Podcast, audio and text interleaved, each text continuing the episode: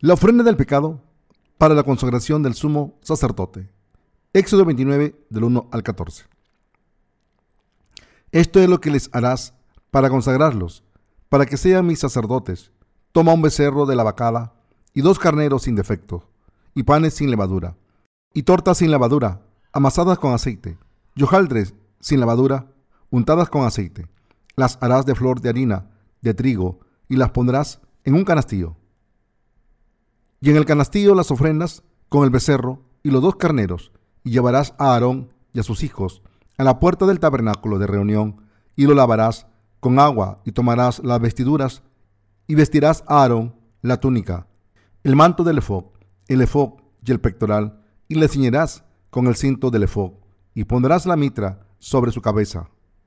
Y sobre la mitra pondrás la diadema santa. Luego tomarás el aceite de la unción y lo derramarás sobre su cabeza, y le ungirás, y harás que se acerquen sus hijos, y les vestirás las túnicas, le ceñirás el cinto a Aarón y a sus hijos, y les atarás las tiaras, y tendrán el sacerdote por derecho perpetuo. Así consagrarás a Aarón y a sus hijos. Después llevarás el becerro delante del tabernáculo de reunión, y Aarón y sus hijos pondrán sus mantos sobre la cabeza del becerro, y matarás el becerro delante de Jehová a la puerta del tabernáculo de reunión, y de la sangre del becerro tomarás y pondrás sobre los cuernos del altar con tu dedo, y derramarás toda la demás sangre al pie del altar. Tomarás también toda la grosura que cubre los intestinos, la grosura sobre el hígado, los dos riñones y la grosura que está sobre ellos, y lo quemarás sobre el altar. Pero la carne del becerro y su piel y su estiércol los quemarás a fuego fuera del campamento es ofrenda por el pecado. Hoy vamos a poner nuestra atención en la consagración del sumo sacerdote. Aquí Dios le ordenó a Moisés cómo debía consagrar a Aarón y a sus hijos con todo detalle. La palabra consagrar en el versículo 9 significa santificar, preparar, dedicar, honrar o tratar como sagrado. En otras palabras, ser consagrado significa ser santificado por Dios y ser dedicado a Él. Por tanto, ser consagrado por sumo sacerdote significa ser apartado y tener la autoridad y las funciones de sumo sacerdote. Dios les dio a Aarón y a sus hijos el derecho de ser sumos sacerdotes, y los sacerdotes le permitían entregar a su pueblo la remisión de los pecados. Dios le ordenó a Moisés que vistiese a Aarón con las vestiduras del sumo sacerdote y le pusiera un turbante en la cabeza y que a sus hijos les hiciera llevar túnicas para que Aarón fuese consagrado como sumo sacerdote. Y sus hijos como sacerdotes. Tenían que llevar un becerro y dos machos cabríos puros para consagración. La tarea más importante del sumo sacerdote era ofrecer el sacrificio del pecado, el día de la expiación, para todo el pueblo de Israel. Para ello, Aarón y sus hijos tenían que borrar sus propios pecados antes, y por eso tenían que ofrecer un sacrificio del pecado el día de su consagración. Debemos darnos cuenta de que incluso el sumo sacerdote tenía que poner las manos sobre la cabeza de los animales antes de matarlos y ofrecer su sangre a Dios, todo de acuerdo con el sistema de sacrificios que Dios había establecido durante siete días. El sumo sacerdote tenía que hacer sacrificio de pecados junto con los holocaustos, las ofrendas agitadas y las ofrendas mecidas para su consagración, al igual que las ofrendas que se realizaban por el sumo sacerdote y su casa. También tenían que poner las manos sobre los animales del sacrificio para pasarle los pecados de los israelitas antes de sacrificarlos y sacarle la sangre. Para trabajar como ministro de Dios, siendo sumo sacerdote, tenía que aprender cómo se ofrecían las ofrendas para la remisión de los pecados de la gente. El que el sumo sacerdote realizara sacrificios para borrar sus pecados antes significa que sabía cómo realizar sacrificios por su pueblo, es decir, mediante la imposición de manos y sacando la sangre de los animales y poniéndola en el altar de los holocaustos y esparciendo el resto por el suelo. Aquí el sumo sacerdote tenía que recordar pasar sus pecados y los pecados de la gente. Para ello, tenía que poner las manos sobre la cabeza de las ofrendas, como Éxodo 29, del 10 al 12, dice, Después llevarás el becerro delante del tabernáculo de reunión, y Aarón y sus hijos pondrán sus manos sobre la cabeza del becerro, y matarás el becerro delante de Jehová, a la puerta del tabernáculo de reunión.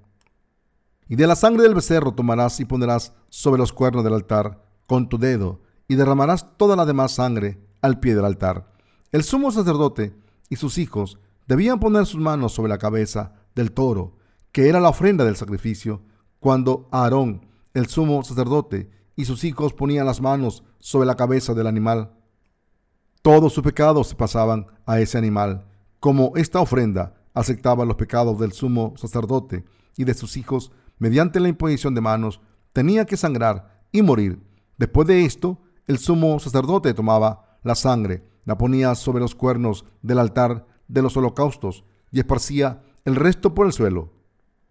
También tenía que tomar toda la grasa de las entrañas y la grasa que había en el hígado, los riñones con su grasa, y lo tenía que quemar todo en el altar. En el caso de la ofrenda del pecado, para borrar los pecados cometidos por el pueblo que había pecado sin quererlo, tenía que ofrecer un cabrito hembra por los pecados que él había cometido, y pondrá su mano sobre la cabeza de la ofrenda de la expiación y la degollará en el lugar del holocausto. Luego con su dedo el sacerdote tomará de la sangre y la pondrá sobre los cuernos del altar del holocausto y derramará el resto de la sangre al pie del altar y la quemará toda su grosura, de la manera que fue quitada la grosura del sacrificio de paz y el sacerdote la hará arder sobre el altar en olor grato a Jehová. Así hará el sacerdote expiación por él y será perdonado. Levíticos 4 del 29 al 31. Esta imposición de manos y el derramamiento de sangre de la ofrenda constituyen los elementos esenciales del sistema de sacrificios establecido por Dios. Incluso antes de la creación del mundo, Dios estableció este plan en Jesucristo para redimir todos nuestros pecados con la verdad escondida en los hilos azul, púrpura y carmesí y el lino fino entrelazado. Dios prometió al pueblo de Israel que iría a su encuentro cuando le ofreciera un holocausto. Éxodo 29, 42 dice, Esto será el holocausto continuo por vuestras generaciones a la puerta del tabernáculo de reunión delante de Jehová, en el cual me reuniré con vosotros para hablaros allí. El holocausto que los sacerdotes ofrecían todas las mañanas es el sacrificio ofrecido durante todas las generaciones, incluso la nuestra, al creer en el Evangelio del agua y el Espíritu. Dios nos está diciendo que nos encontraría a través de estos sacrificios. ¿Cuál es el significado del holocausto ofrecido por el sumo sacerdote?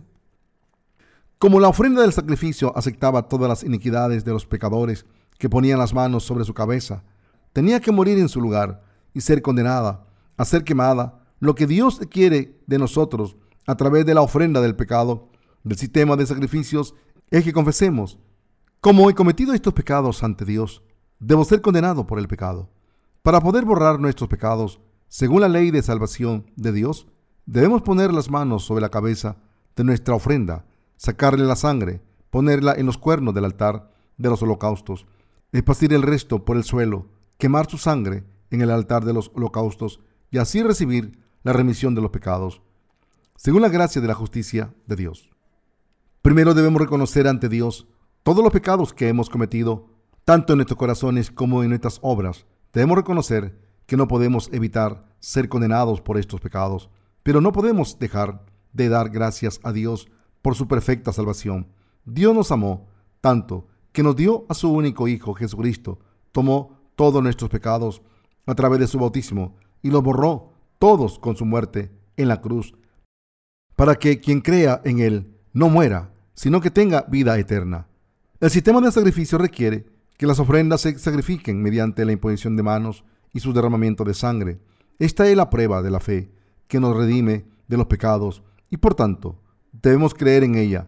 El que todos los pecadores pusieran las manos sobre la cabeza del sacrificio denota que los pecados se pasaban a ese animal. Incluso el sumo sacerdote tenía que confesar, tengo estos pecados ante Dios y por tanto debo morir cuando ofrecía un sacrificio, pero al creer que Dios nos ha dado el sacrificio de la redención para librarnos del pecado y que Dios nos permite recibir la remisión de los pecados, al creer en este sacrificio, estamos salvados. Dios dijo, allí os encontraré no le dijo esto solamente al sumo sacerdote, sino a todo el pueblo, y quiso decir que nos daría la remisión de los pecados a todos y nos haría su pueblo. ¿Cómo nos encuentra Dios? Como Dios tiene el plan de salvación para nosotros, solo encuentra a los que ofrecen sacrificios de pecado según el sistema de sacrificios que Él estableció. Como Dios sabe muy bien que los seres humanos nacen con pecados y que están destinados a ir al infierno, quiere borrar todos nuestros pecados según su misericordia manifestada en su sistema de sacrificios de salvación, y así nos hace hijos suyos. Por eso, Dios estableció el sistema de sacrificios a través del que todos los israelitas podían pasar sus pecados al sacrificio mediante la imposición de manos sobre su cabeza. El método a través del cual el pueblo de Israel pasaba sus pecados a las ofrendas del sacrificio era la imposición de manos. El pueblo de Israel incumplía la ley muchas veces y cometía todo tipo de pecados, pero como podía pasar todas las iniquidades a las ofrendas del sacrificio, a través de este método de imposición de manos, podía borrar sus pecados. Gracias a este método, Dios podía vivir con esos israelitas que creían en Él, podía convertirse en su Dios, hacerle su pueblo, guiarlos y darles las bendiciones del cielo y de la abundancia de la tierra. Todas estas cosas pudieron cumplirse a través de su fe en el sistema de sacrificios del tabernáculo. Todas estas facetas del sistema de sacrificios del tabernáculo fueron establecidas por Dios de antemano y el pueblo de Israel podía ser redimido de sus pecados mediante la imposición de manos sobre su ofrenda para pasarle todos los pecados según este método establecido por Dios. Como Dios concedía la remisión de los pecados a todos los que se les acercasen al creer en el poder de la imposición de manos y del derramamiento de sangre establecidos por Él. Los que creían en esta verdad podían caminar con el Dios Santo sin la ofrenda que recibía la imposición de manos y derramaba su sangre. Dios no podía vivir con el pueblo de Israel, por muy insuficientes que fueran los israelitas. Y por muchos pecados que cometiesen, Dios podía vivir con ellos por esta ley de salvación, constituida por el sacrificio válido, es decir, la imposición de manos en la ofrenda del sacrificio y su derramamiento de sangre. Por tanto, todos debemos darnos cuenta de que la salvación del pecado que Dios nos ha concedido está compuesta por la imposición de manos sobre la ofrenda del sacrificio y su derramamiento de sangre. Los sacerdotes tenían que ofrecer holocaustos todas las mañanas y noches. Tenían que hacerlo dos veces porque después de haber hecho un sacrificio para sus pecados por la mañana, por el día, cometían más pecados y necesitaban otro sacrificio por la noche. Los holocaustos que se ofrecían todos los días le recordaba a los israelitas la fe que cree que Jesús vendría a este mundo, tomaría los pecados de toda la gente al ser bautizado por Juan el Bautista, moriría en la cruz y así borraría todos los pecados del mundo. De la misma manera, debemos ofrecer sacrificios de fe todas las mañanas y noches, porque seguimos pecando sin cesar durante el día. Este sacrificio de fe que se realizaba en el Antiguo Testamento es el mismo que limpió toda la suciedad de los corazones de la gente en el Nuevo Testamento, al creer en el bautismo que Jesús recibió de Juan el Bautista y su derramamiento de sangre. Dios Padre nos encuentra cuando ve que tenemos fe en nuestros corazones y creemos que Jesús, nuestro Salvador, nos ha redimido del pecado. Según el sistema de sacrificios del Antiguo Testamento, Jesucristo vino a este mundo en su tiempo y aceptó todos nuestros pecados al ser bautizado por Juan el Bautista al principio de la era del Nuevo Testamento. Mateo 3, verso 15. Por eso Jesús dijo, desde los días de Juan el Bautista hasta ahora, el reino de los cielos sufre violencia y los violentos lo arrebatan. Mateo 11, 12. Al creer en este Evangelio, de verdad, pudimos ser librados de todos nuestros pecados y eliminarlos completamente. A pesar de que Jesucristo vino a este mundo, la gente comete muchos pecados y los cristianos antes y después de conocer a Jesucristo también cometemos muchos pecados. Pero Jesucristo vino a este mundo y con el bautismo que recibió de Juan el Bautista y su derramamiento de sangre en la cruz ha borrado todos los pecados del mundo. Así que, cuando Dios dijo que encontraría al pueblo de Israel a través del holocausto, esto significa que Dios encontraría a los que creen en el Evangelio del agua del Espíritu. Dios ama a los que creen que ha erradicado todos sus pecados con los cielos azul, púrpura y carmesí. Pero no ama a los que rechazan esta verdad. En el Nuevo Testamento, al creer en el Evangelio del agua del Espíritu, podemos encontrar a Dios en el Antiguo Testamento, al creer en la verdad manifestada en los hilos azul, púrpura y carmesí y el lino fino entrelazado, se podía recibir la remisión de los pecados, la imposición de manos y el derramamiento de sangre, es decir, la unión de estos dos conceptos constituye el Evangelio perfecto. El Antiguo Testamento profetizó la perfecta salvación de Dios con todo detalle y el Nuevo Testamento es el cumplimiento de esas profecías y del Evangelio prometido. Por eso Hebreos 1 del versículo 1 y 2 dice, Dios habiendo hablado muchas veces y de muchas maneras en otro tiempo a los padres por los profetas, en estos posteros días nos ha hablado por el Hijo, a quien constituyó heredero de todo y por quien asimismo hizo el universo. Jesús es el Rey de Reyes y el Dios Todopoderoso, pero este Dios vino al mundo encarnado en un hombre, fue bautizado, murió en la cruz, se levantó entre los muertos y así ha borrado todos nuestros pecados y nos ha salvado de toda la condena del pecado. Al creer en este Evangelio con el que Dios nos ha hecho justos, podemos estar completos. Ahora es posible recibir la remisión de nuestros pecados que buscamos tan desesperadamente. Queríamos librarnos de nuestros pecados tan desesperadamente y Dios los ha borrado para siempre a través del sistema de sacrificios de la imposición de manos y el derramamiento de sangre, es decir, a través del bautismo de Jesús y su derramamiento de sangre en la cruz, la verdadera sustancia del Evangelio del agua del Espíritu.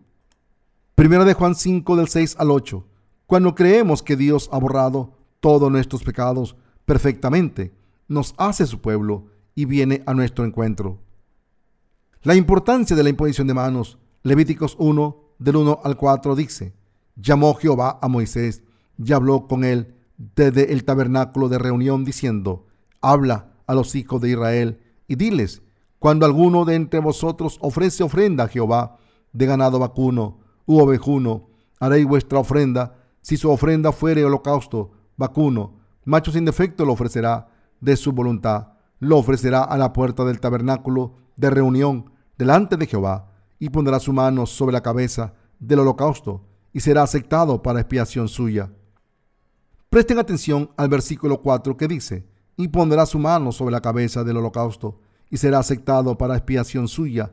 En otras palabras, Dios aceptaría la ofrenda con placer cuando un pecador ofreciere un holocausto después de haberle puesto la mano sobre la cabeza. ¿Sobre qué cabeza ponía las manos el pecador? Sobre la ofrenda del sacrificio. Solo mediante este método Dios prometió borrar los pecados del pueblo de Israel. Así que en el Antiguo Testamento se ponían las manos sobre la cabeza de la ofrenda. Pero ¿qué ocurría en el Nuevo Testamento? ¿Quién es la verdadera ofrenda del sacrificio en el Nuevo Testamento? Jesucristo, el Salvador de la, toda la humanidad. Jesucristo es la única ofrenda del sacrificio para el perdón de los pecados de toda la humanidad. Por un hombre, todos se convirtieron en pecadores, y por Jesucristo, todos los seres humanos fueron librados de sus pecados y recibieron la vida eterna. Por fe debemos poner las manos sobre la cabeza de Jesús y pasarle todos nuestros pecados en otras palabras, debemos poner nuestras manos sobre su cabeza con fe verdadera para que Dios acepte este sacrificio. Jesús dijo en Mateo 11:12 que solo los violentos podrían tomar su reino por la fuerza, como la imposición de manos nos permite pasar todos nuestros pecados sobre la ofrenda. Dios acepta, complacido, este sacrificio de fe, como Juan el Bautista puso las manos sobre la cabeza de Jesucristo y le pasó todos los pecados de la humanidad. Dios ha permitido que todo el mundo sea librado del pecado y de la condena del pecado cuando cree de todo corazón en su bautismo y su muerte en la cruz. Al creer en el bautismo que Jesucristo recibió, podemos pasarle todos nuestros pecados. Dios les dio a los israelitas el sistema de sacrificios y profetizó el sacrificio eterno ofrecido por Jesucristo con su propio cuerpo. En otras palabras, Jesucristo ha completado la ley de la salvación prometida en este sistema de sacrificios con su bautismo y su sangre derramada en la cruz. Por su amor infinito, por nosotros. Dios nos ha salvado al darnos a Jesucristo, su único Hijo. Ahora es el momento de que todo el mundo sea salvado al creer en el bautismo de Jesucristo y su derramamiento de sangre en la cruz. El Dios omnisciente planeó su salvación perfecta para los pecadores, incluso antes de la creación, y la cumplió perfectamente según su plan. De acuerdo con este plan, Juan el Bautista nació seis meses antes que Jesús. Juan el Bautista era el mayor de toda la humanidad. Como Jesús dijo, entre los que nacen de mujer, no se ha levantado otro mayor que Juan el Bautista. Mateo 11, 11. Juan el Bautista era el representante de toda la humanidad. Juan el Bautista era el siervo de Dios, que era mayor que Moisés, Elías y el profeta Isaías.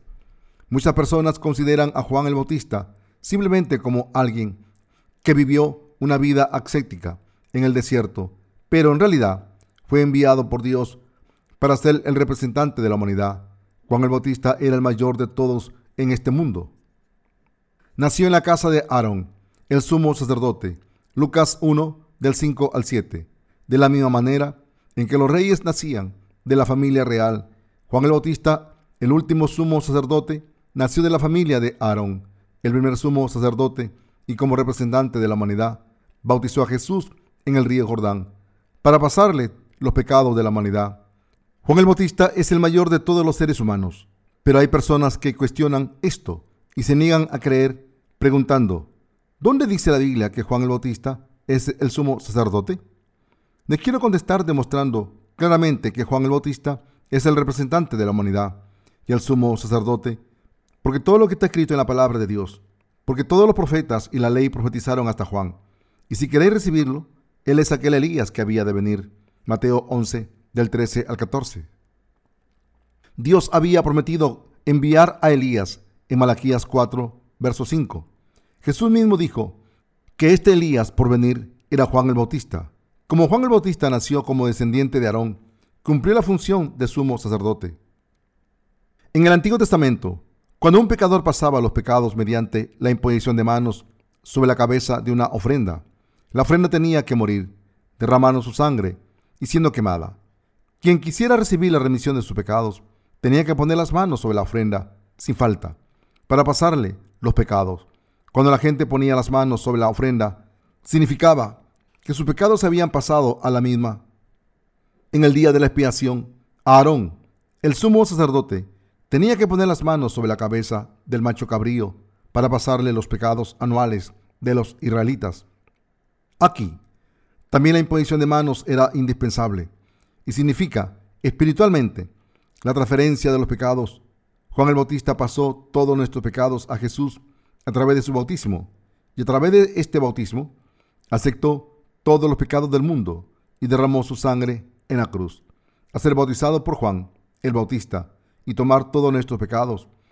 Y al derramar su sangre en la cruz y levantarse de entre los muertos, Jesucristo se ha convertido en nuestro Salvador perfecto. El pueblo de Israel también ofrecía sacrificios a Dios mediante la imposición de manos. Cuando el pueblo de Israel pecaba contra Dios, tenía que pasar todos los pecados a la ofrenda mediante la imposición de manos sobre la cabeza del animal para darle los pecados correctamente ante Dios. Entonces, Dios aceptaba esta ofrenda que se quemaba después de la imposición de manos. Como el pueblo de Israel ofrecía estos sacrificios, mediante la imposición de manos que pasaba los pecados al animal, Dios iba a su encuentro. Como el animal de la ofrenda había aceptado los pecados mediante la imposición de manos y era condenado en lugar del pueblo de Israel. Por sus pecados, Dios iba al encuentro de los que le buscaban, porque creían en la gracia de Dios implicada en este sacrificio. Por eso Dios estaba tan complacido en aceptar estos animales sacrificados él es tan misericordioso que no puede soportar enviar a todo el mundo al infierno. De esta manera, lo que nos limpia de todos los pecados es el bautismo que Jesucristo recibió y su sangre derramada en la cruz. Como Jesucristo tomó todos nuestros pecados, a ser bautizado por Juan el Bautista para borrar los pecados del mundo, pudo morir en la cruz y cargar la condena de nuestros pecados. Como Jesús fue bautizado para tomar nuestros pecados y pagó el juicio justo en la cruz. Pudo librarnos de nuestros pecados. Por tanto, al creer en su bautismo y en el sacrificio de su derramamiento de sangre, ahora podemos nacer de nuevo como los justos y encontrar a Jesucristo al creer en el Evangelio del agua y el Espíritu. A través de las obras justas de Jesús podemos encontrar al Dios Santo. Jesucristo se ha convertido en el Salvador eterno de los que creen en esta verdad. Debemos encontrar al Dios Santo al creer en Jesucristo, el Salvador, que vino por los cielos azul, púrpura y carmesí. Podemos encontrar a Dios por fe. Los que quieren encontrar a Dios deben escuchar su palabra y creer en el sistema de sacrificio de Dios que consiste en la imposición de manos y el derramamiento de sangre. Si no pueden entenderlo completamente con sus pensamientos carnales y tienen dudas sobre esto, deben abrir la palabra de Dios y confirmarlo por sí mismo. Entonces deben creer que lo que la palabra de Dios dice es correcto. No debemos creer en Dios con nuestros propios pensamientos, sino que debemos estar firmes en la palabra de Dios de verdad. Y basándonos en esta palabra, debemos distinguir los demás evangelios de este verdadero evangelio. No debemos insistir en nuestros propios pensamientos, ni confiar en nuestro propio conocimiento. Ninguno de nuestros pensamientos es correcto. Los seres humanos son tan débiles, tan tercos y tan endurecidos ante Dios que siempre confían en su propia justicia y en sus pensamientos antes y dejan de lado la palabra de Dios. Para poder conseguir la vida y las bendiciones debemos abrir nuestros corazones a Dios y creer en su palabra.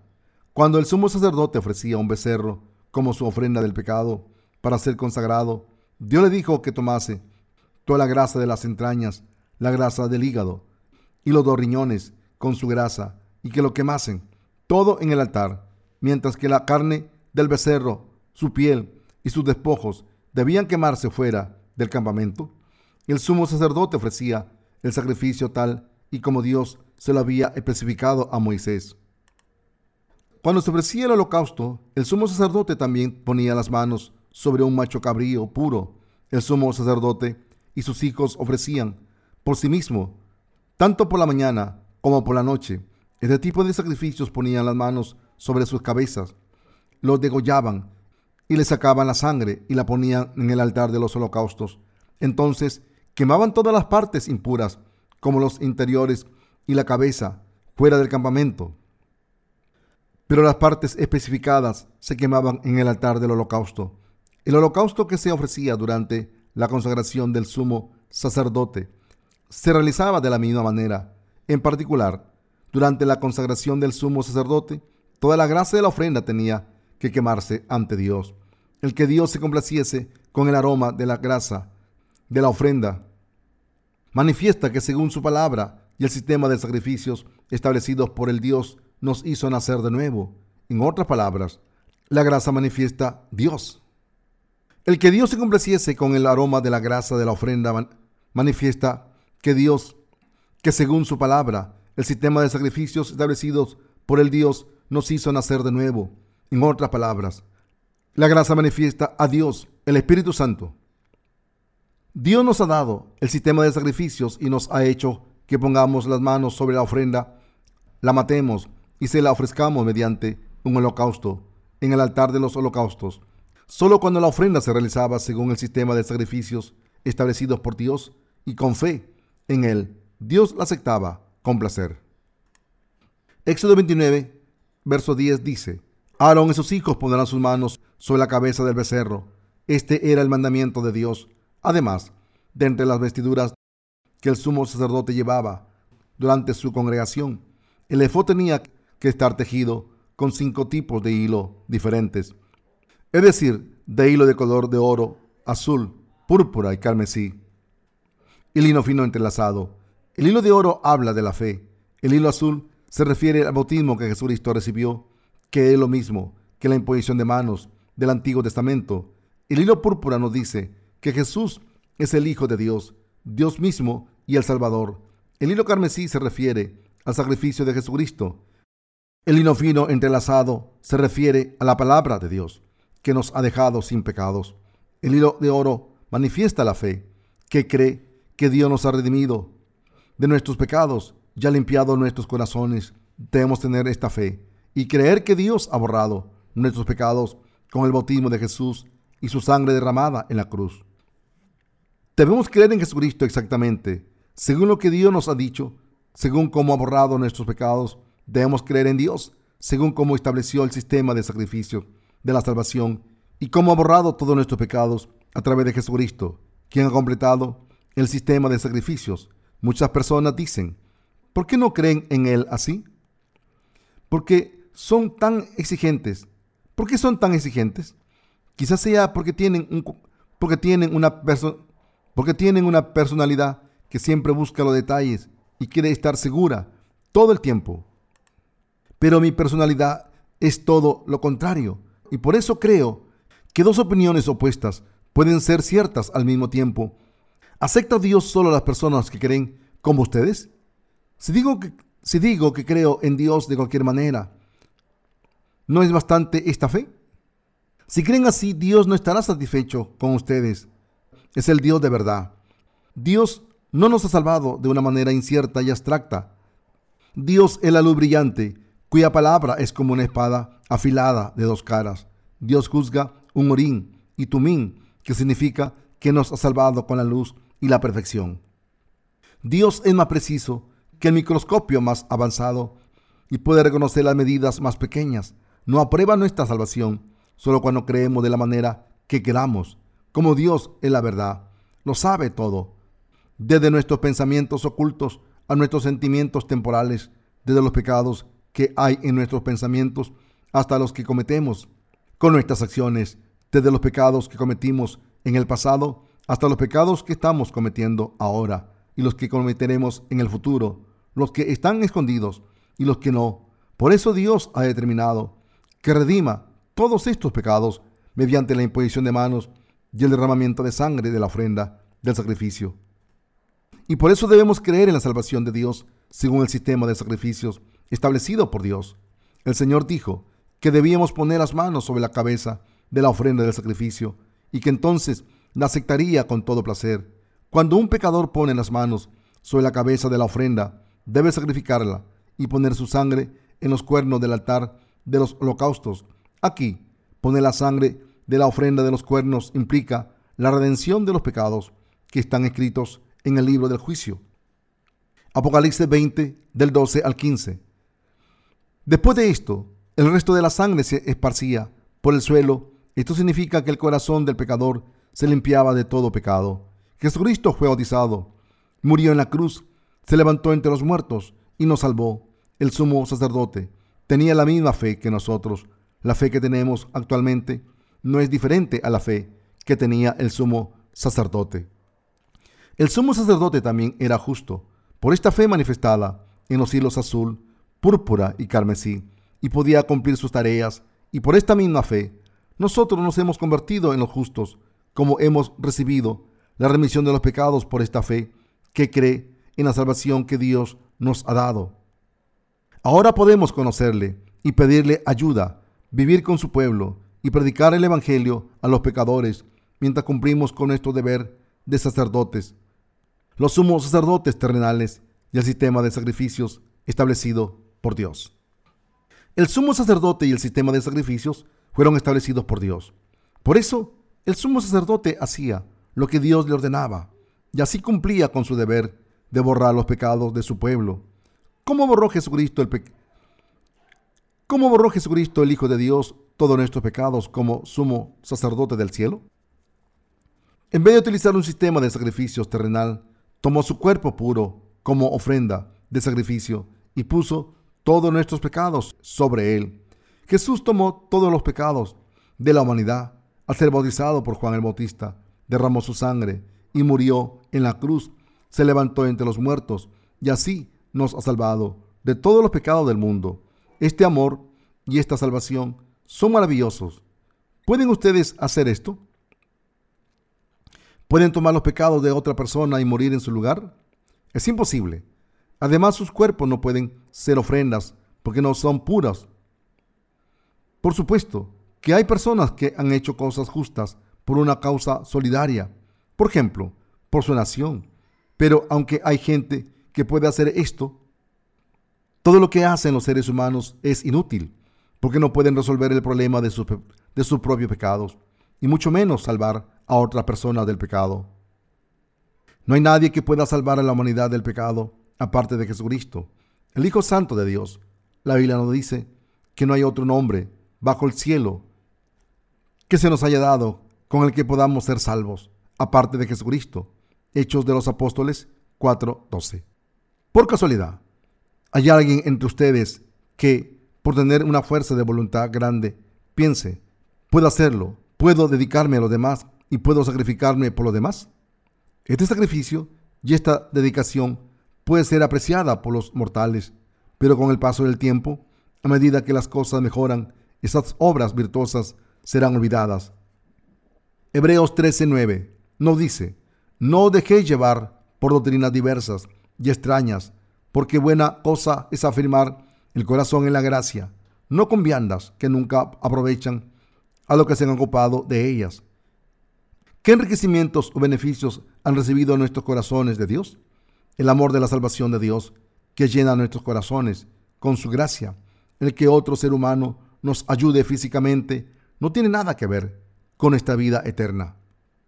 Esto se debe a que cuando estamos cómodos de nuevo, nos olvidamos de la ayuda que recibimos.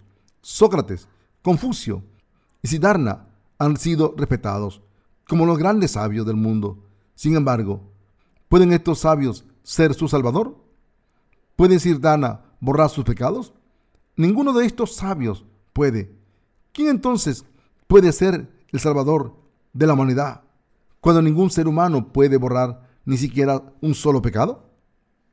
Incluso el sumo sacerdote no podía borrar los pecados de la gente por su propia cuenta. Los pecados del pueblo de Israel podían ser borrados solo cuando tenían fe en el sistema de sacrificios establecidos por Dios y recibían la remisión de los pecados al ofrecer sacrificios según dicho sistema, es decir, al pasar sus pecados a la ofrenda mediante la imposición de manos poner la sangre de dicha ofrenda en los cuernos del altar de los holocaustos y esparcir el resto sobre el suelo y quemar su grasa en el altar del holocausto. Para ser redimido de los pecados de todo un año, el décimo día del séptimo mes, el sumo sacerdote ponía las manos sobre una ofrenda de sacrificio ante Dios y le pasaba todos los pecados, llevaba la sangre al lugar santísimo y la esparcía sobre el este del propiciatorio es decir, hacia la dirección en la que había entrado. Cuando esparcía la sangre siete veces, las campanillas que llevaban el bordillo de su prenda azul, sonaba estas campanillas, colgaban entre granada, tejidas de hilo azul, púrpura y carmesí. El sonido elegante de estas campanillas de oro se oía cada vez que caminaba o esparcía la sangre. Este es el Evangelio. Este sonido implica las buenas noticias el poderoso Evangelio que ha borrado todos nuestros pecados, de la misma manera en que el sumo sacerdote podía darle la remisión de los pecados a su pueblo, no al entregar un sacrificio por su cuenta, sino al ofrecerlo, según el estatuto de Dios en el Nuevo Testamento. Jesucristo nos ha salvado de todos nuestros pecados, al venir al mundo, ser bautizado, morir en la cruz y levantarse de entre los muertos. Todo según el mismo estatuto. Jesucristo solo podía hacernos justos cuando cumpliese sus obras según la ley de salvación que él mismo había establecido. Quien quiera nacer de nuevo debe recibir la remisión de los pecados solo si están dispuestos con alegría a escuchar la palabra de Dios con una mente abierta, es decir, con el espíritu veriano. Los que no están de acuerdo no pueden creer en esta verdad y no pueden recibir la remisión de los pecados por muchas veces que se les predique la palabra de Dios, porque son los más insensatos ¿Cómo puede una persona no creer en la palabra como la dijo Dios? ¿Cómo de lejos puede llegar al conocimiento humano? Está muy lejos de llegar a ser como la sabiduría de la palabra de Dios. Aún así, la gente sigue alardeando de sus propios logros y se niega a creer en la palabra de Dios. Será difícil encontrar a alguien tan insensato como estas personas. Hermanos y hermanas, el mundo está cambiando rápidamente la tecnología se está desarrollando a un ritmo tan acelerado que se dice que la clonación humana es técnicamente posible. El ateísmo está muy difundido y la era de la religión está terminando. Sin embargo, aunque este mundo se haga más confuso y duro, los nacidos de nuevo no podemos evitar trabajar como ministros de Dios y sus sacerdotes reales. Ahora el Evangelio del agua del Espíritu está siendo predicado por todo el mundo más rápidamente. A pesar de la ola de iniquidad, somos los que vamos a contracorriente. Creo que el Evangelio del agua del Espíritu, la salvación según el sistema de sacrificios de Dios, florecerá todavía más por todo el mundo en el futuro cercano. Los sacerdotes de hoy en día oraremos por nosotros mismos y por todas las almas del mundo y seguiremos dando testimonio de este Evangelio. Creo que cuando vivamos por fe, seremos los que caminan con Dios y hacen obras mayores, predicando el Evangelio. Cuando buscamos estas obras y las llevamos a cabo, Dios se complacerá en el fin de los tiempos y creo que las obras del Evangelio progresarán aún más hasta todos los rincones del mundo, como una esencia dulce de flores que se propagan con la brisa. Le doy todo mi agradecimiento a Dios por consagrarnos como sacerdotes para trabajar para Él y por contarnos como sus ministros.